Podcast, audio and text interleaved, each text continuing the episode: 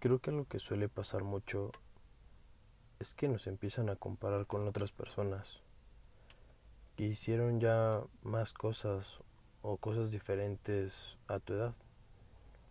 Siempre escuchas a alguien que te dice que, que a tu edad ya tenían un coche, una casa o un trabajo estable. Y muchas veces me presiono. Eso porque me pongo a cuestionar y a preguntar qué estoy haciendo en mi vida, si voy bien o voy mal. Cuando cumplí 23 años, me puse a pensar mientras iba manejando que realmente sigo estando joven. Si nos ponemos a pensar que vivo un promedio de 80 años, aún no llego ni a la mitad de mi edad. Muchas veces queremos tener esa libertad financiera mañana, pero para eso se necesita mucho trabajo, paciencia y perseverancia. Pero también me puse a pensar que sería fácil ir y buscar un trabajo. Pero sé que no quiero llegar a ser independiente trabajando para alguien más.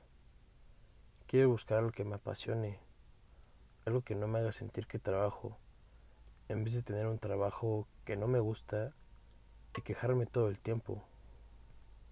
Muchas veces nos presionamos de más y queremos todo resuelto ahorita y nos empezamos a estresar porque no es así.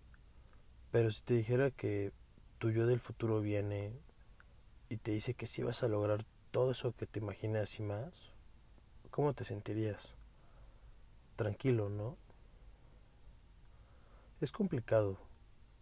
Somos una generación tan distinta que hoy en día nuestros padres y muchos adultos nos ven raros. Porque somos una generación que no le gustan los compromisos, el Internet y las redes sociales como una necesidad diaria, una generación que no quiere estar en un solo lugar. Queremos viajar y conocer lugares nuevos, playas vírgenes, ir a conciertos, a festivales, entre muchas cosas más. Hoy en día con el homeschool puedes estar en un lugar diferente y seguir tomando tus clases. O con el home office es lo mismo. Puedes trabajar y estar en cualquier otro lugar. Y veo que mucha gente lo ha hecho, ya que ya no está atado a un solo lugar. Y eso está increíble, ¿no? Todos somos diferentes y con circunstancias distintas. Cada quien vive con sus problemas y necesidades. Muchas veces conectan el dinero con la felicidad. Y para mí no es así. Generamos muchos sentimientos al día y muchas veces no hay, no hay nadie que te comprenda o que te apoye. Porque hoy en día expresar tus emociones es difícil. Uno ya no puede estar triste porque te dicen que, que por qué traes esa cara, que la cambies, que sonrías, que si vas a estar con esa cara que mejor no hubieras estado, no hubieras venido que no puedo estar triste, enojado o estresado? No siempre puedo estar feliz. Hubo un tiempo que me guardaba todas mis emociones y siempre sonreía. Ahora procuro no reprimirlas, porque un día exploté.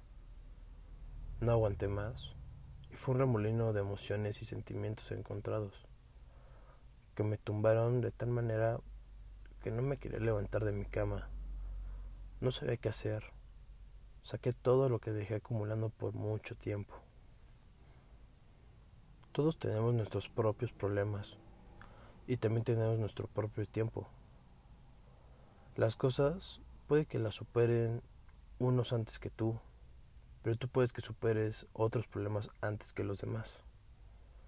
El punto aquí es que es tu propia carrera, es tu propia vida y puede que haya personas que se graduaran, que se graduaron jóvenes o personas que se graduaran a mayor edad, gente que consigue un trabajo antes o que lo consigue después.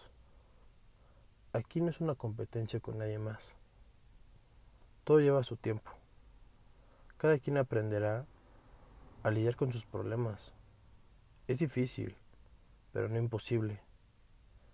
El dinero no siempre es el mayor problema. Muchas veces hay problemas internos que no nos permiten avanzar.